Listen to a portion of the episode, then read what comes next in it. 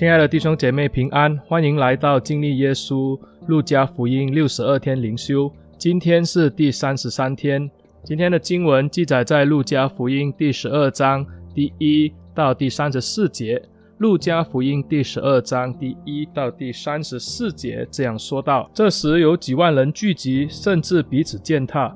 耶稣开讲，先对门徒说：“你们要防备法利赛人的教，就是假冒为善。”掩盖的事没有不露出来的，隐藏的事没有不被人知道的。因此，你们在暗中所说的，将要在明处被人听见；在内室附耳所说的，将要在屋上被人宣扬。我的朋友，我对你们说，那杀身体以后不能再做什么的，不要怕他们。我要指示你们，当怕的是谁？就是那杀了以后又有权柄丢在地狱里的。我实在告诉你们。不正要怕他？五个麻雀不是卖两分银子吗？但在神的面前，一个也不忘记。就是你们的头发也被数过了。不要惧怕，你们比许多麻雀还贵重。我又告诉你们，凡在人面前认我的，人只在神使者的面前也必认他；在人面前不认我的，人只在神使者的面前也不认他。凡说话干犯人子的，才可得赦免，唯独亵渎圣灵的，总不得赦免。人带你们到会堂，并官府有权柄的人面前，不要思虑怎么分数，说什么话，因为正在那时候，圣灵要指教你们当说的话。众人中间有一个人对耶稣说：“夫子，请你吩咐我的兄长和我分开家业。”耶稣说：“你这个人，谁立我做你们断事的官，给你们分家业呢？”于是对众人说：“你们要谨慎自守，免去一切的贪心，因为人的生命不在乎家道丰富。”就用比喻对他们说：“有一个财主田产丰盛，自己心里思想说：我的出产没有地方收藏，怎么办呢？又说：我要怎么办？要把我的仓房拆了，另盖更大的，在那里好收藏我一切粮食和财物。然后我要对我的灵魂说：灵魂啊！”你有许多财物聚集，可做多年的费用，只管安安逸逸的吃喝快乐吧。神却对他说：“无知的人啊，今夜必要你的灵魂，你所预备的要归谁呢？凡为自己积财，在神面前却不富足的，也是这样。”耶稣又对门徒说：“所以我告诉你们，不要为生命忧虑吃什么，为身体忧虑穿什么，因为生命胜于饮食，身体胜于衣裳。”你想，乌鸦也不种也不收，又没有仓又没有库，神尚且养活它，你们比飞鸟和是何等地贵重呢？你们哪一个能用思虑使寿数多加一刻呢？这最小的事你们尚且不能做，为什么还忧虑其余的事呢？你想，百合花怎样长起来？它也不劳苦，也不纺线。然而我告诉你们，就是所罗门极荣华的时候，他所穿戴的。都不如这花一朵呢。你们这小信的人呐，野地里的草今天还在，明天就丢到炉里。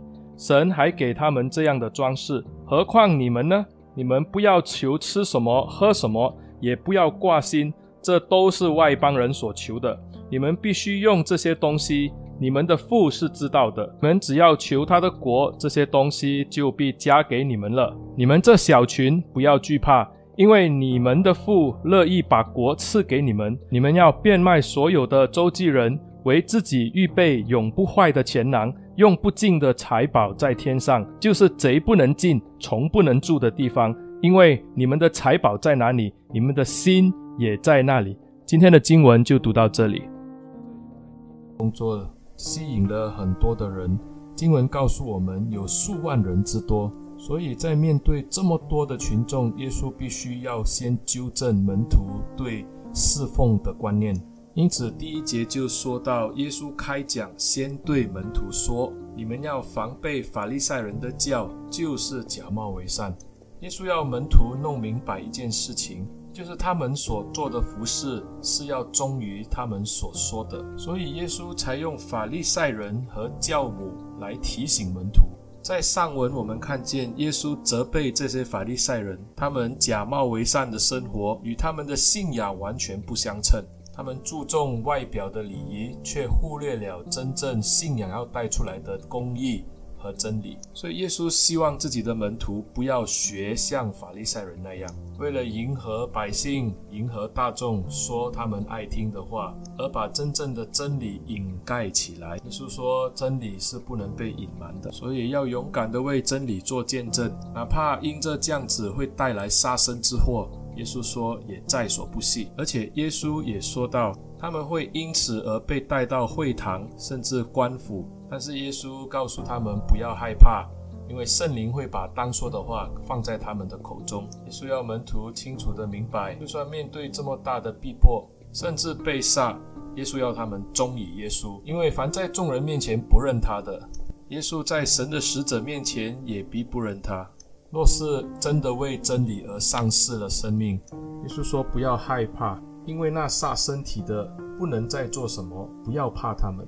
作为一个门徒，耶稣要求的就是他们要忠于真理，他们要勇敢地说真话，不要像法利赛人那样，为了迎合人，为了自己的利益而不忠于真理。耶稣正说话的时候，有一个人就起来对耶稣说：“夫子，请你吩咐我的兄长和我分开家业。”根据摩西的律法，《民数记》二十七章一到十一节，或《生命记》二十一章十五到十七节里面，拉比是有权能够根据摩西的律法帮人分家产的时候主持公道的。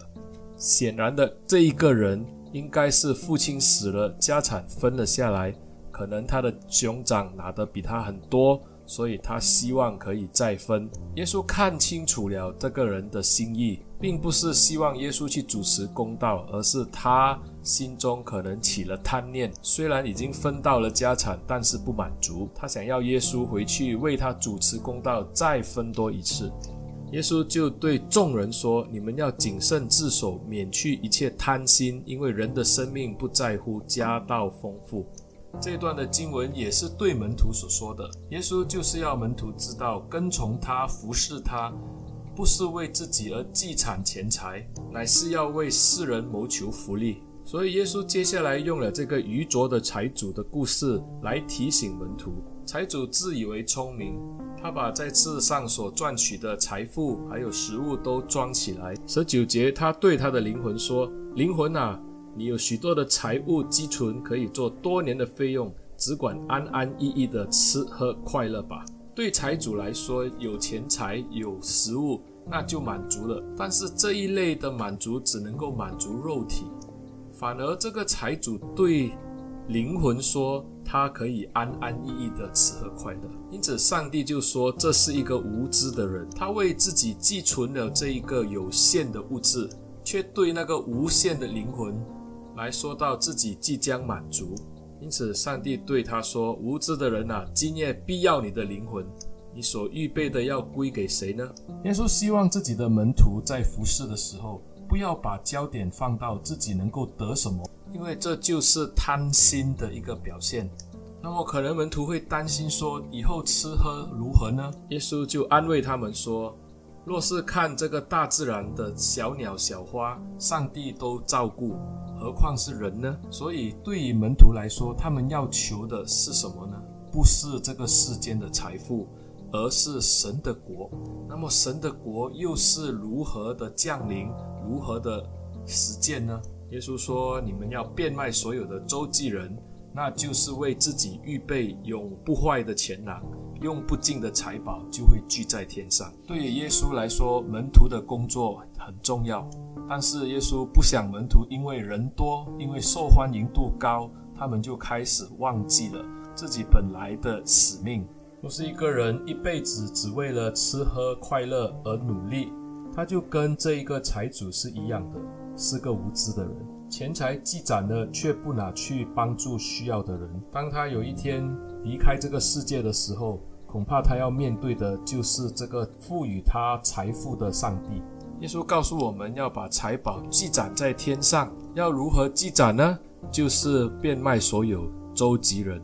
但愿我们可以在这个门徒的训练当中看见耶稣的心意，也让我们真正的活出耶稣信仰的真谛。让我们一起低头祷告，亲爱的主，我们感谢你，你拣选了我们，你帮助了我们。求主帮助我们在日后的日子，常常的把焦点放在耶稣的身上，也求主教导我们如何的去周济需要的人。我们感谢你，奉耶稣的名祷告，阿门。亲爱的弟兄姐妹，谢谢你们的收听。但愿你们把这个音频分享出去，给你们的教会的弟兄姐妹或者是朋友听。谢谢你们，上帝祝福你。